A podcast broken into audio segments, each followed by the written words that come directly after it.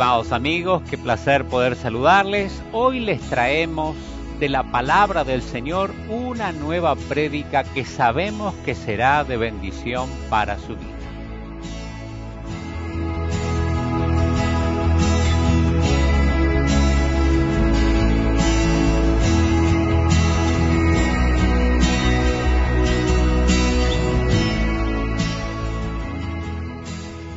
Quiero que leamos juntos en el capítulo 1 de segunda de Timoteo. Son nada más que tres versículos que voy a leer en segunda de Timoteo, capítulo 1, versículo 6. Por lo cual te aconsejo que avives el fuego del don de Dios que está en ti por la imposición de mis manos y leamos junto el 7. Porque no nos ha dado Dios espíritu de cobardía, sino de poder, de amor y de dominio propio. Por tanto, no te avergüences de dar testimonio de nuestro Señor, ni de mí preso suyo, sino participa de las aflicciones por el Evangelio según Él poder de Dios, es palabra de Dios. Muchas veces nosotros no nos damos cuenta que Dios realmente nos ha elegido, nos ha llamado y ha puesto su mano sobre nuestras vidas. Y a causa de que no nos hemos dado cuenta, a veces hemos equivocado el camino, porque no llegamos a profundizar en esto que es tan espiritual y nos hemos movido solamente en todo aquello que tiene que ver con lo carnal y lo humano. Aunque le digo una cosa, que yo estando en lo mejor del ministerio, a veces también venían las dudas y decía, Señor, pero yo, ¿por qué yo? Y una de las cosas que le dice el apóstol San Pablo a Timoteo es que él tenía que avivar el don que había recibido por la imposición de manos, que esto tiene que ver con la misión apostólica. Cuando nosotros apartamos a alguien para el ministerio como predicador, le ponemos las manos, en cierta manera es una impartición. Ahora el apóstol San Pablo, que era un instrumento de Dios tan grande, tan poderoso, fluía en él una convicción tan grande de que él podía realmente imponer las manos e impartir los dones y los ministerios. Nosotros esas cosas las hemos hecho con mucha cautela porque a veces se mezclan cosas que no tienen nada que ver con el espíritu y se puede lo peor que puede pasar es que se creen falsas esperanzas. Y a veces cuando vienen profecía, el otro día llamó una señora y dijo cómo se siente el reverendo Cabrera con todas las profecías que le dio Bezalves. Y si usted no vino el martes, realmente se perdió una de las mejores reuniones de la semana, extraordinaria, tremenda. Y la pregunta es, ¿cómo se siente usted cuando le profetizan de esa manera? Pregunta la señora, y la verdad, hermanos, que yo cada vez que la veo a Cindy Jacob, que me mira a lo lejos y abre las manos, digo, ay Dios mío, porque sabe una cosa que para ello es fácil profetizar. El laburo es para mí. Entonces el apóstol San Pablo le tiene que decir a Timoteo que él, él tenía que avivar el don que ya lo había recibido. Pero ¿por qué no ejercía él el ministerio y el don que Dios lo había, le había dado? La causa de que él no avivaba el don, la causa de que él no se transformaba en un verdadero heraldo o adalid del mensaje de la palabra, es porque lo leemos en la exhortación que le da en el versículo 7, por causa de que le había entrado en el corazón a, a Timoteo el temor y esta versión dice, le había entrado cobardía. ¿Cuántas cosas usted no hizo por cobardía? ¿Y cuántas veces yo digo que si Dios me muestra a mí el rostro de alguien, o Dios me hace sentir que le llame por teléfono a alguien, o que lo vaya a ver a alguien, y no lo hago, es porque fui un qué, un cobarde. Por eso es que dice aquí que Dios no nos ha dado a nosotros el espíritu de cobardía. Y le digo una cosa, que todos aquellos que tienen que ser verdaderos líderes en la iglesia, hermanos, los lugares donde yo tengo que ir a arreglar más líos, ¿sabe dónde son?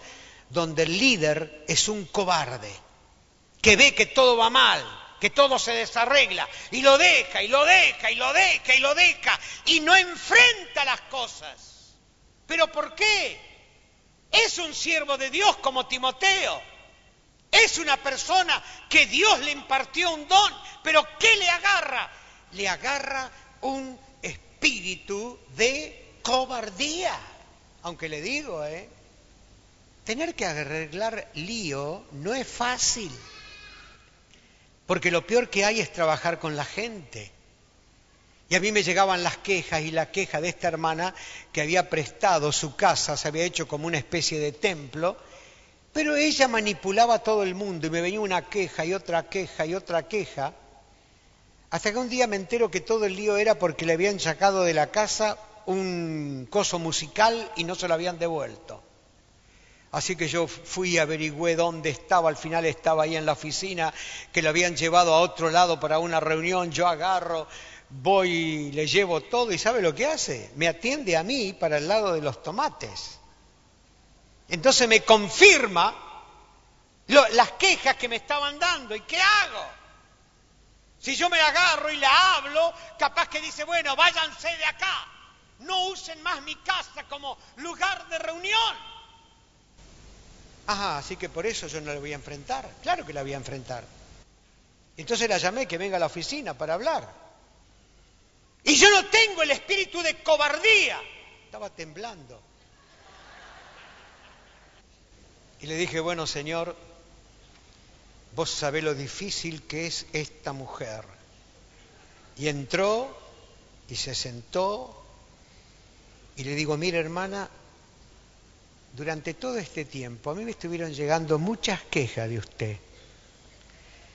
Por esto y por esto y por esto. Le digo, y sabe que yo no me llevo de cuento porque usted a mí me trató mal el día que fui. Y yo estaba esperando que reaccione, porque ¿sabe lo que hace esta gente? Lo amenaza, que se va de la iglesia, que se va con otro ministerio. Y me dijo, tiene razón, se me aflojaron las piernas. Pero para ser líder hay que enfrentar a la gente y ponerla en su lugar especialmente si han confundido los tantos. Y eso es lo que le pasaba a Timoteo. Timoteo, que tenía el don, que tenía la gracia, le había entrado un espíritu de temor, de cobardía. ¿Por qué, hermanos? Porque realmente el diablo sabe que puede destruir, minar una personalidad o una persona a través, a través del temor. Y no solamente que puede arruinar una persona mentalmente o espiritualmente, aún la llega a arruinar físicamente. Porque cuando le preguntaron a esa mujer por qué estaba en una silla de rueda, la mujer dijo, siempre tuve miedo de quedarme en una silla de rueda. Ahora, los temores, hay temores que son temores normales. Y cuando digo temores normales, aparte de aquel que es un temor reverente a Dios, ¿no es cierto? Está aquel temor que es normal, pero que tiene relación con la conservación de la vida. Y lo definió, ¿no? Uno que era medio del otro lado y después al último se convirtió al catolicismo. Él dijo que nosotros tenemos tres instintos. El instinto de procrear que se manifiesta a través de una relación sexual. Porque esa es la manera con el cual nosotros procreamos, ¿no es cierto? Y según se dice que la raza más fuerte en este momento es la raza negra. ¿Sabe por qué? Porque ellos no están como controlando la natalidad en países como Estados Unidos y Europa que controlan la maternidad. Miles de chicos no alcanzan a nacer, sufren las madres pérdida a causa de que es como que no, no, han trabajado el organismo. Y la verdad que ahora en Estados Unidos, usted fíjese que los más grandes atletas, corredores, boxeadores, son negros. Aunque alguien dijo que los negros quieren ser boxeadores porque es la única forma de pegarle a los blancos. Pero hermanos, hay un instinto de procrear que se manifiesta a través de un deseo sexual, que lamentablemente el hombre lo ha llevado a otros extremos, el cual piensa que eh, el único placer que uno puede tener es a través de eso. Pero luego está también aquello que tiene que ver con la elevación del espíritu, o sea, nosotros, queramos o no queramos, fuimos creados para adorar y si no adoramos a Dios, adoramos el dinero, o adoramos la fama, o adoramos a un ser humano, o a veces en un alto grado de orgullo y egolatría terminamos adorándonos a nosotros mismos. Pero el hombre fue creado para adorar. Por eso es que dice que Dios es espíritu y está buscando a aquellos que le adoren a Él es algo que ya viene con la creación, el elevar nuestro espíritu. Algunos piensan que elevar el espíritu tiene que ver con la buena música, tiene que ver con el arte, tiene que ver con las ciencias, aunque eso tiene más que ver con el intelectualismo que con lo espiritual. Pero el hombre fue creado para adorar. Si no adora al Dios viviente, termina adorando a los ídolos. Pero hay otra cosa que Dios nos dio, el instinto de conservación de la vida. ¿Y cómo puede operar ese temor, el cual nos mueve a conservarnos la vida? Yo que era de la provincia y vine a Buenos Aires en el año 1954, a la noche andamos por ahí por, creo que era San y sabe que yo no había visto que ahí en aquel entonces había un policía con la garita que tocaba el pito y dirigía el tránsito, especialmente a la noche. No lo vi porque justamente la garita no tenía luz. Así que venimos caminando, viendo las vidrieras, etcétera. Cuando yo voy a poner un pie en la calle y siento que toca el silbato, usted puede creer que pegué un salto que pasé la calle y choqué contra la vidriera del otro lado. Que los que iban conmigo se descompusieron de la risa. Y si yo quiero hacer ese salto en largo ahora, no llego ni a un metro y medio. Pero ¿qué fue lo que me hace a mí pegar el instinto de conservación de la vida? Hermano, eso sería aquello que tiene que ver con un temor normal. Que yo me preocupe por mis hijos, mis hijos que se van de noche a la una, dos, tres, cuatro de la mañana, digo, mira, por favor, cuando llegué, llamame. Si hay neblina, por favor, quédate a dormir en la mitad del camino en un hotel. Todo eso tiene que ver con conservar la vida. Pero hermano, hay otra clase de temor que yo le llamaría un temor anormal. Y ese temor anormal hace que cuando estoy despierto o durante el día tenga una sensación de inseguridad o como que tengo una llaga abierta durante el día, pero durante la noche ese temor anormal se transforma en una obsesión. Y yo sé de lo que estoy hablando, porque cuando era muy joven no sabía que Dios me iba a enseñar cosas que tenía que ver con el mundo espiritual.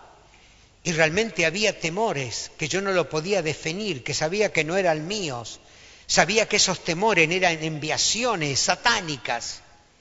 Yo me ponía a orar y a leer la Biblia, la palabra de Dios solo, porque cuando me fui de mi casa a predicar siempre anduve solo. Y hermano, usted sabe la noche, cuando usted ve que este vasito... Uh, y yo no tengo poderes de telequinesia. Era el diablo para asustarme. Y eso que yo no veía películas de horror. ¿Sabe por qué no las veía? No tenía televisor. Ahora usted no se imagina cómo de noche se me armaba como una obsesión, aunque a veces la culpa la tienen aquellos que en nuestro hogar nos comenzaron a nosotros a meter temor. No, los temores que muchas veces nosotros tenemos que arrastrar desde chico. Y sabe que el temor es una fuerza no solamente paralizante, sino que nos va sacando día por día la energía. Y nos puede venir de vez en cuando el pensamiento de que nos podemos morir o tener un accidente o lo que sea. Pero si yo estoy constantemente con ese miedo o el temor de que me van a matar o el temor porque hay una amenaza telefónica, y eso lo dije hace dos semanas atrás, si yo comienzo a tener ese temor obsesivo, no tengo fuerza ni para pensar, ni para trabajar. Hermanos, yo diría que llegamos a vivir un verdadero infierno. Porque toda nuestra dicha y nuestra felicidad parece que se precipitara en un abismo de tinieblas. Pero esa clase de temor anormal y esa clase de temor enfermizo puede ser curado por el poder de Dios, porque el Señor dijo, Dios nos, no nos ha dado ese espíritu de temor. Gloria a Dios. Este muchacho, este hombre tenía una tremenda psicosis y se le da por seguir la carrera de médico.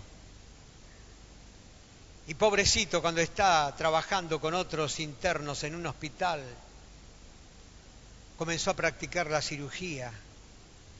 Y un día así, desesperado, porque transpiraba, se ahogaba por el temor que le había metido la madre.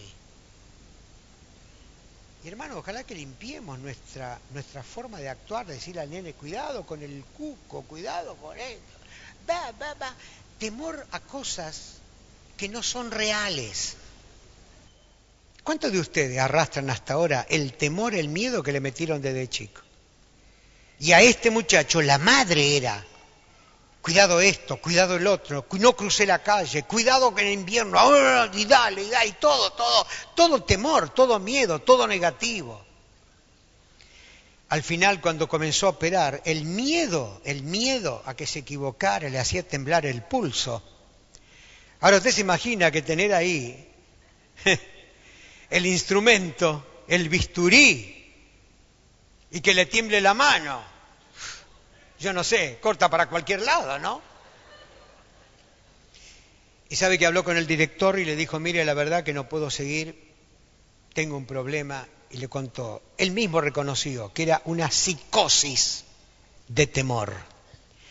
Y le dijo el director, bueno, mira, si vos estás dispuesto a seguir la fórmula que yo te voy a dar, te aseguro que no vas a tener más este problema. Dice, ¿y a qué médico tengo que ir? Y dice, mira, es un médico que no descansa nunca, atiende las 24 horas del día. ¿Y qué clínica es?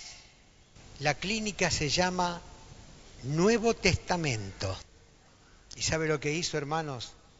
Le dio a él este versículo porque Dios no nos ha dado el espíritu de temor, sino de poder, de amor y de una mente sana. Y después de dos semanas, este médico con esa psicosis de temor quedó completamente libre porque si el diablo nos mete un espíritu de temor, Dios nos puede dar el don de la fe para ligarlo y destruirlo.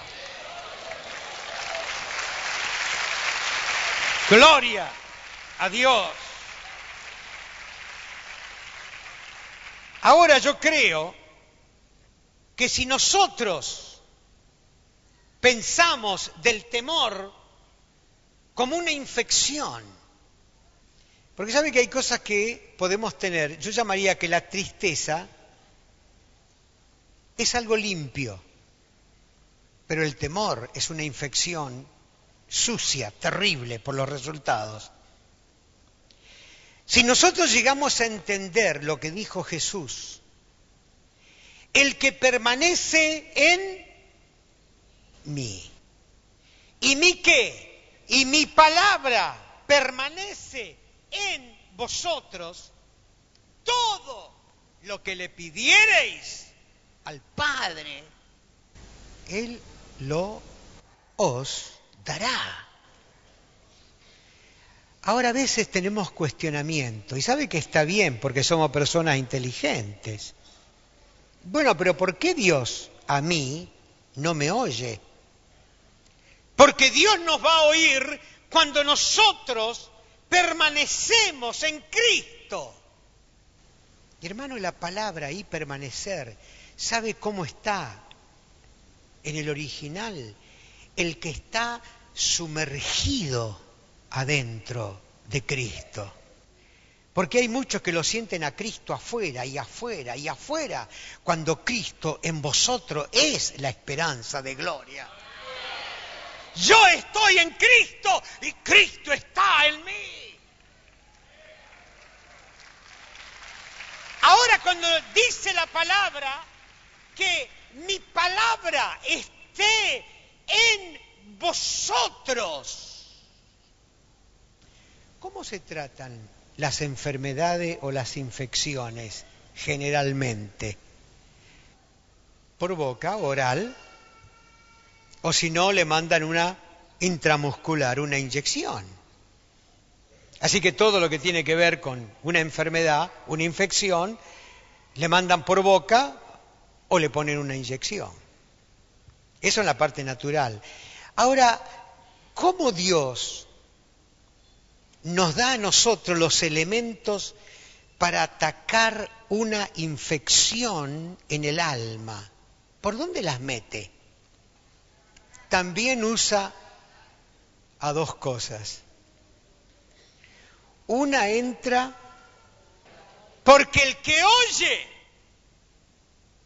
el que oye mi palabra y la que la cumple, Así que la fe viene por el oír. ¿Y por dónde más la mete Dios a la medicina? Por los ojos. Leer, algo que me edifique. Si usted se pasa leyendo el horóscopo, mire, no vi cosa más que confunde más que el horóscopo. Pero a veces nosotros leemos cosas. Hermano, escúcheme, déjese de leer esos libros esotéricos, libros de magia. Déjese de pavadas. Aún si le afecta leer el diario todos los, días, con los líos que hay, con la confusión que hay. Yo lo leo y no me hace nada. Porque el que conoce la Biblia, lo que hace el diario es confirmar lo que dice la Biblia. Pero si a usted le hace mal, porque quiero que saca los periódicos, y que este colectivo apretó un Renault 4 y murieron dos, ¿Qué, ¿Qué nos edifica? Usted mira y mira y mira y mira. Y algunos agarran esa revista para leer de los artistas. Quieren leer la vida de los artistas. Y otros quieren leer revistas de novelas. O todo lo que miran al mediodía son novelas. Escúcheme, lo que usted mira lo que usted mira, lo que usted mira. Si lo que usted oye o mira le ayuda a atacar la infección que tiene, valdría la pena. Pero lo único que puede atacar a la infección del temor es la palabra permanente de Dios. No temáis.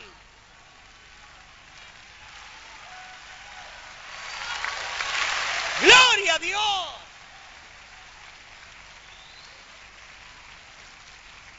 Había un gran psicólogo o psiquiatra suizo que quedó medio loco el pobre. No porque era un psiquiatra, ojo, ¿no? Por problemas. Pero ¿sabe lo que dijo él? Hay una palabra que me ayudó, la palabra invulnerabilidad. Y la repetía, y la repetía, y la repetía, y la repetía, hasta que pudo controlar la infección que tenía de esa psicosis de temor de que había fracasado. Y hermano, yo me recuerdo, en medio de toda la guerrilla, que no sabían a quién mataban, si era a la derecha, a la izquierda, al vecino, la policía, o los militares. A mí me habían parado las reuniones, me habían cerrado el cine. Me estaban los médicos haciendo un juicio por uso ilegal de la medicina. Yo vivía en Paraná, estaba la dirección, aunque la denuncia estaba hecha en Santa Fe, la dirección era de Paraná. No podía predicar, yo veía por el espejo de atrás, cuando yo salía me seguía un Ford sin patente. ¿A dónde iba? Me seguía la policía. Porque en ese tiempo me acusaban de que yo era agente de la CIA y que recibía directivas del Pentágono. Hermano, si yo le digo lo que dice mi legajo personal escrito por la policía, usted no lo va a creer las cosas que dice. Su propia hermana dice, declara que es un falso profeta, sin contarle los otros cargos que me hacen. Pero hermano, en un momento me sentía acorralado. No podía ir a predicar a ningún lado. La gente se empezó a reunir por, por las casas, aunque todo estaba dentro del plan de Dios. Y en un momento estoy en la oficina y me llaman a mí de la jefatura y me dice una mujer que el Señor la había sanado a ella de callos plantar y a la madre que era paralítica de, de coronda, me llama y me dice, reverendo, preséntese, tiene la captura recomendada. Hermano, en ese momento, en ese momento, cuando esta señora de la Policía Federal me dice a mí esto, yo miré para arriba y ¿sabe lo que dije? Ahora me van a destruir. Porque todo lo que hacían eran con falso testimonio y con testigos falsos. Y yo creo que el temor que tenía era un temor normal. Y miré y dije, Señor, ahora me van a destruir. Pero palabra que destruyó ese temor, esa infección que el diablo quería crear, yo oí la voz cosmológica que me dijo, en mí sos indestructible. ¡Oh! ¿Y sabe lo que hice? Me busqué el abogado, me fui a los tribunales, y le empecé a gritar al juez y le digo, escúcheme, ¿cómo me, da la orden de la captura? ¿Acaso usted no sabe dónde yo vivo? Si soy vos populi en esta ciudad. Y me dice el abogado Cabrera, cállese, gritarle a un juez es desacato. Ah, señor juez, como le iba diciendo. Hermano, ¿sabe lo que hice? Le dije a toda la gente que el domingo nos encontramos a las 10 de la mañana en la reunión y había un policía que habían puesto para que no nos deje entrar. Y cuando el policía, la llamamos la dueña del cine, que nos abre el cine, y cuando el policía ve venir la gente, la familia, todo vestido de punta en blanco, y habíamos dicho, vamos a saludarnos y darnos las manos y decir, lo que pisare la planta de vuestros pies será tuyo. Y sabe una cosa que cuando el policía ve venir la gente y abierto el cine, ¿sabe lo que dijo? ¿Qué abogado tendrá Cabrera? ¿Y sabe qué abogado tenía? Aquel, aquel, aquel, aquel. Y hermano, me dejaron de molestar. No estaba autorizado para volver a tener las reuniones. Pero Dios me había dicho, en mí sos indestructible. Y no solamente que el Señor hizo eso, policía que estaba en la puerta yo entro un día y digo, ¿quién está tocando la batería? Era el cana que la habían puesto. Porque cuando nosotros nos determinamos a creer, y hermano, Dios no nos ha dado el espíritu de cobardía ni de temor. Él nos ha dado el espíritu de... ¿Cuál es la palabra que usted necesita en esta mañana para atacar la infección que el diablo le ha puesto adentro? ¿Cuál es la palabra?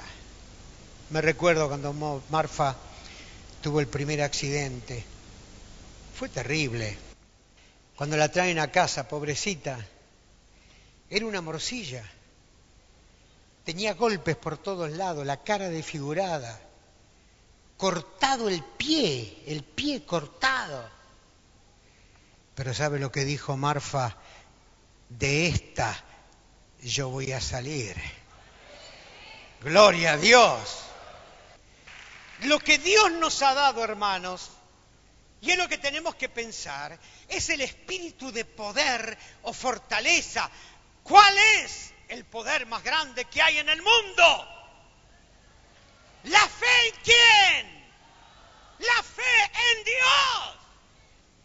Y si yo dejo que Dios me dé ese poder, vamos a poder mover las montañas, vamos a tapar boca de leones, Vamos a pasar por el fuego y no nos va a quemar. Vamos a pasar por el agua y no nos va a negar.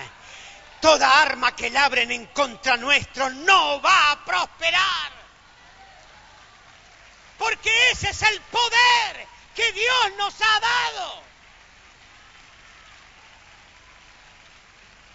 Y no solamente que Él nos ha dado el espíritu de poder,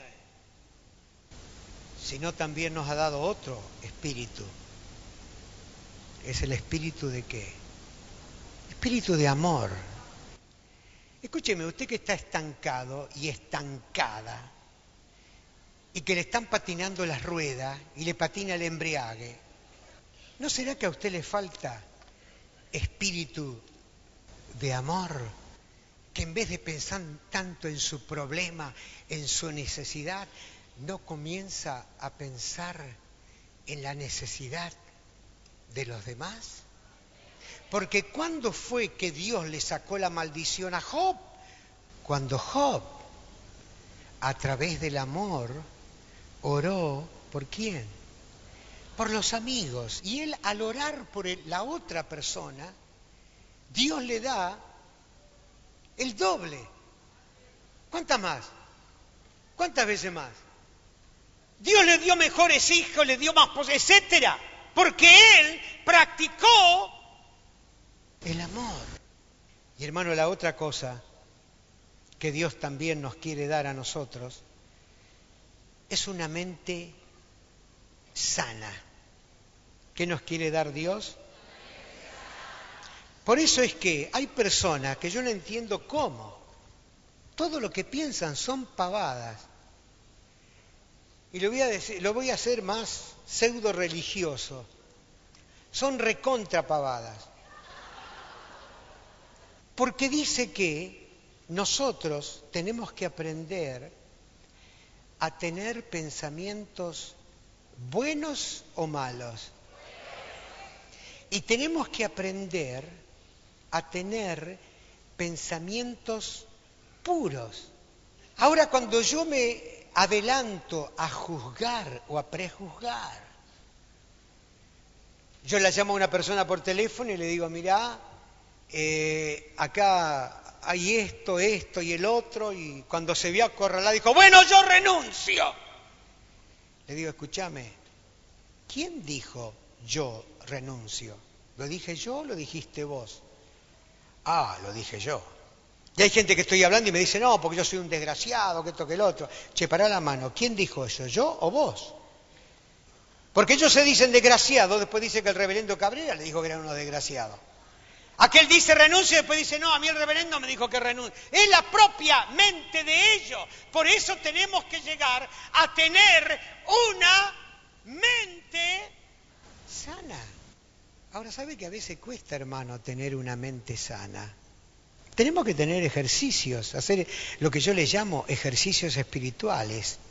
Y estaba este empresario, este hombre de negocio, que realmente se estaba volviendo loco por el temor hacer la mala inversión.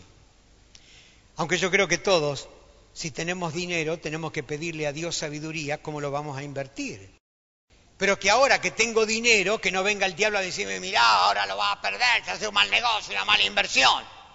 Y un hombre de experiencia como empresario, el diablo lo comenzó a atormentar porque cambió de negocio. Y el miedo a que podía perder la empresa lo torturaba. Entonces lo va a ver al predicador. Y el predicador que sabía bastante de psicología. ¿Sabe que yo a veces pienso que nosotros los pastores tendríamos que haber estudiado, aparte de la teología, la psicología? Hace falta eso. ¿Sabe lo que le dijo? Bueno, yo le voy a ayudar, pero usted tiene que hacer lo que yo le digo. ¿Qué es lo que me tengo que hacer? Dice, bueno, usted a la mañana cuando se levante en la cama, levante las manos para arriba y diga, Señor, tú estás conmigo. Y ahora me voy a levantar sabiendo que vos me vas a acompañar todo el día. Dice al mediodía, a la hora de comer, ponga la mano, la cabeza entre las manos y diga, Señor, ya he pasado la mañana con vos, ayúdame a que pase la tarde. Y a la noche, cuando llegue a su casa, vuélvase a acostar y ore. ¡No! Mi mujer, la única forma que ora conmigo es si me pongo de rodilla. Y le dice, y le va bastante bien a usted por orar de rodilla, ¿eh? Porque alguna gente piensa que es la posición, es la mente, es nuestra actitud. Dice, acuéstese y dígale al Señor, Señor, te doy gracias por este día que pasé contigo. Hermano, este hombre, un hombre inteligente, porque a veces la persona intelectual capacitada tiene la capacidad de ser sencilla. No sé si me entiende. Ahora, si yo le digo a ustedes, hagan esto, eh, que una pavada esto. No, no, no. Dios a todas las cosas la hizo como sencillas. Y hermanos, a las pocas semanas, Él practicando la presencia de Dios en sus vidas. Y yo me he cansado en las campañas de decirle a la gente, practique todas las mañanas la presencia de Dios. Yo me levanto y sé el Señor está conmigo, porque Él dijo, he aquí yo estoy con vosotros todos los días hasta el fin del mundo. Gloria al Señor. No solamente que Él se sanó, se lo pasó a otro ejecutivo, a la fórmula, a la receta de esta química espiritual para la mente y otro ejecutivo se encuentra con este pastor y le dice, pastor, muchas gracias por la fórmula que le dio a mi amigo. ¿A qué amigo? ¿Usted se acuerda que él así, así, así? Dice, ¿sabe que me la pasó? La puse en práctica, ya no tengo más miedo a nada. Si yo esta mañana, que pasaron la bolsita para levantar la ofrenda, volvería a pasar la bolsa de la ofrenda ¿ustedes estarían dispuestos a tirar todos sus sermones, digo, sus temores adentro de la bolsita? ¿Estarían dispuestos? ¿Me están escuchando o no? Si yo pasaría ahora la bolsa, aunque le digo una cosa, ¿eh? Tendría que buscar una de esas bolsas negras de residuo. Porque con el temor que tiene alguna gente para cargar esa bolsa con todos los temores que tiene, pero tendría que hacer la acción de decir, bueno, yo ahora todos estos temores no me lo dio Dios. Dios me dice que Él no me dio el espíritu de temor, sino de poder, de amor de una mente sana. Yo tengo que estar normal para vivir la vida. Y tirar todos los temores ahí adentro. Y traerlo acá adelante y orar. Y irnos de la reunión felice y contento. Pero le voy a decir algo que me ha pasado una y mil veces. Hay gente que hemos logrado levantar del pozo y tener victoria mientras que estaban alrededor de nuestro radio de acción. Pero sabe que cuando tienen que enfrentar la vida, yo le digo una cosa, si tendríamos las bolsas llenas de temor acá adelante, un montón serían contentos, felices, pero algunos llegarían a la puerta. No, ¿cómo yo voy a vivir sin temor? No puedo, yo no puedo vivir sin temor. ¿Y sabe lo que harían? Volverían otra vez acá adelante a ver en qué bolsa lo pusieron.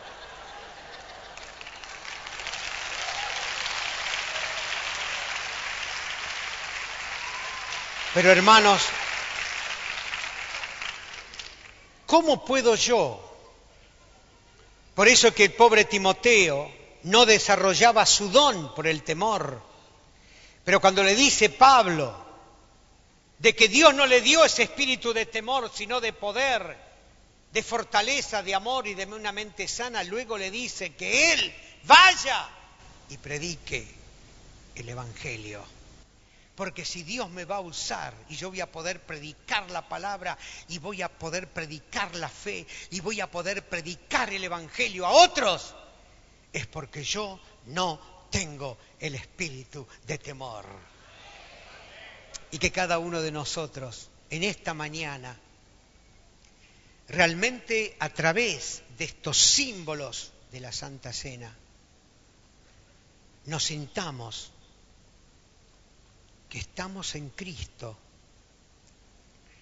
y que la palabra de Cristo está dentro de nosotros. Y vamos a inclinar nuestro rostro en reverencia al Señor para decirle al Señor, mi querido joven, mi querido hermano y hermana, mi querido amigo y amiga, la presencia de Dios está aquí en este lugar. Y el Señor a través de la palabra quiere quitar, quiere hacer que se vaya de su vida toda infección de temor, aún aquella fuerza del pecado y de la culpabilidad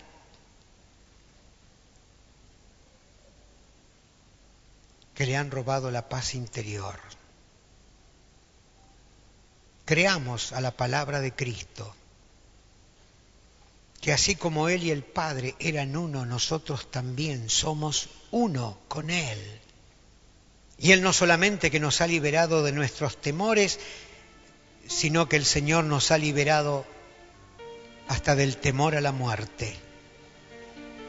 No le tema al pecado, no crea que lo va a tener ligado toda la vida, no le tema a la enfermedad, no le tema a los demonios,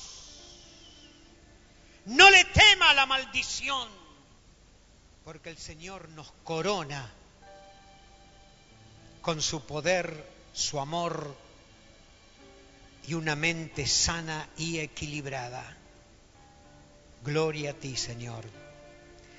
Te adoramos, Señor, en esta mañana, te adoramos. Y queremos que tú realmente te manifiestes en cada una de nuestras vidas. Comenzando por mí, Señor.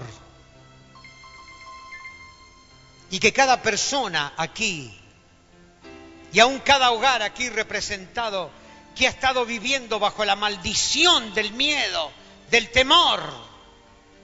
El poder de tu presencia, el poder de tu palabra, libere ahora.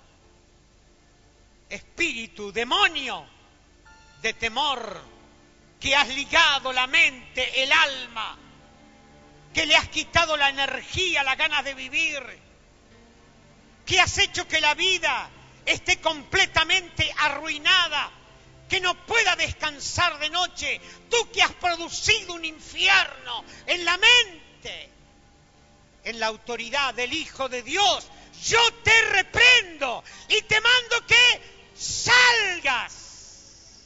Toca ahora, Señor. Toca ahora y libera. Gloria a ti, Señor. Aleluya. Aleluya, aleluya. Aleluya, gloria a Dios. Toca, toca, toca, Señor. Toca y libera. Aleluya, gloria a Dios. Póngase de pie, levante sus manos y diga gracias, Señor. Gracias, Señor, que tú me tocas ahora.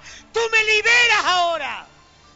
Despójese de todos sus temores. Oh, aleluya.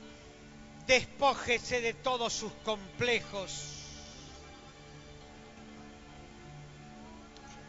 Aleluya, gloria a Él, aleluya. Manifiéstate, Cordero de Dios, Hijo del Altísimo. Obra a través del poder del Espíritu Santo. Kurrika bonda kanda kanamakashaya kanda ramanananai. Nos consagramos a ti. Aleluya. Aleluya. Gloria a Él. Revélate, Señor. Aleluya.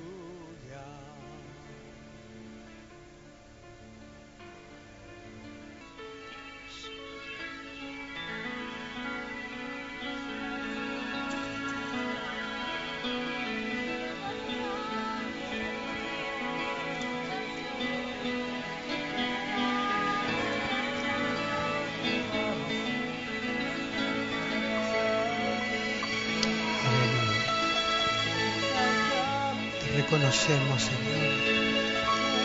Porque tú has perdonado nuestros pecados, tú nos has liberado de nuestras maldades. Tú has liberado nuestra alma del temor. Gracias. Gracias que somos uno contigo, Señor. Gracias. Que nosotros permanecemos en ti y tu palabra permanece en nosotros. Sana a los enfermos, Señor, sana. Aquellos que necesitan un milagro, un milagro creativo, Señor. Obra ahora, obra, Señor. A quien le falta un corazón nuevo, riñones nuevos, hígado nuevo, Señor. Piernas nuevas, venas nuevas. Oh Jesús, oídos nuevos. Obra el milagro, Señor. Obra el milagro creativo para la gloria de Dios. Aleluya, gracias Señor, gracias. Gracias Jesús. Amén.